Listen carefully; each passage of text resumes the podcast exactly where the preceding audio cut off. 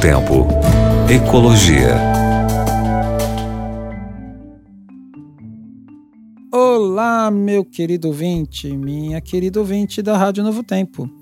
Eu hoje vim falar com o. trazer alguma coisa do menino e da menina. Você já ouviu esse termo? O menino e a menina?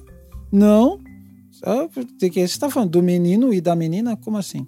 Estou falando de El Ninho e La Ninha. Ah, esse você já ouviu falar, né? El Ninho e La Ninha. Ah, lá vem esses. Esses dois são bagunceiros, hein? Esses dois, essas duas crianças. Bagunça, hein, gente? Fala a verdade. Né? você sabe quem está ativo esse ano para nós aqui? A menina.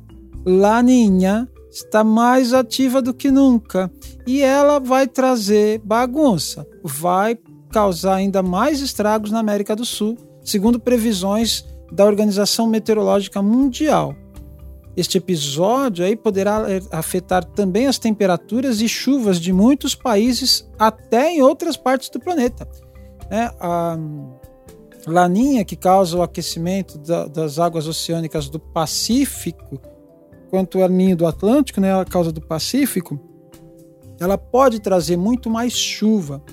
E aí, é, a gente sabe que conviver com muito mais chuvas, principalmente agora nessas épocas de verão, nos tem trazido alagamentos, né? Nos tem trazido é, é, bastante prejuízo por conta de nós não termos escoação da água adequada, queda de morros, né? Os investimentos na infraestrutura e para segurar isso são ainda não são adequados no nosso país.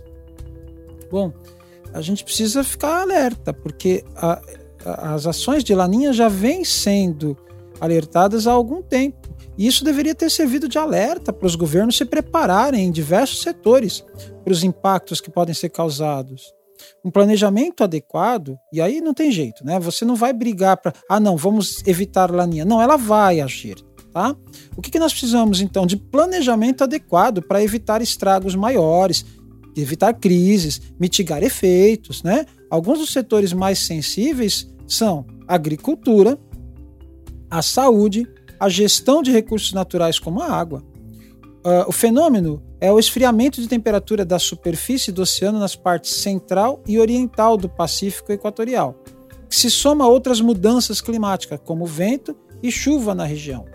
No relatório apresentado pela OMM, estima-se que a temperatura da superfície do Oceano Pacífico tropical poderá permanecer no mesmo nível durante até é, comecinho de 2021, prolongando-se aí bastante no tempo.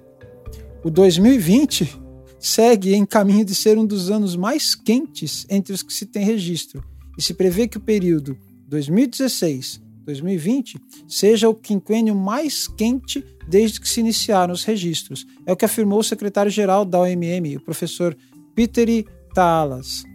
Consequências para a América do Sul. Maior quantidade de chuvas, como eu falei, em grande parte situadas no norte do continente. Por outro lado, mais ao sul, menos precipitações, abaixo do normal para essa época. E as consequências disso? Você que mora no sul do país, nós que moramos em São Paulo, que já temos reservatórios em níveis baixos, com menos chuva para essa região, esta é a época em que nós enchemos os nossos reservatórios.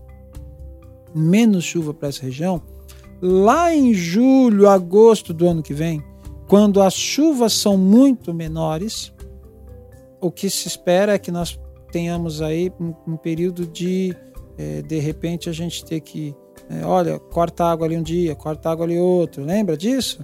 E, e olha, geração de energia, porque as hidrelétricas não funcionam direito. E, e, e lá na região norte, muita chuva, as enchentes, né, em, grande quantidade.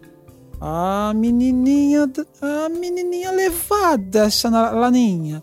Menininha levada, ela vai trazer consequências, tá? E durante o ano de 2021, nós veremos essas consequências é, por um bom tempo. Isso, infelizmente, vai acontecer. Bom, Deus abençoe você, que te dê paz, confiança em Deus e pé na, na tábua que não acabou não, a gente consegue reverter muitos problemas. Grande abraço. Novo Tempo. Ecologia.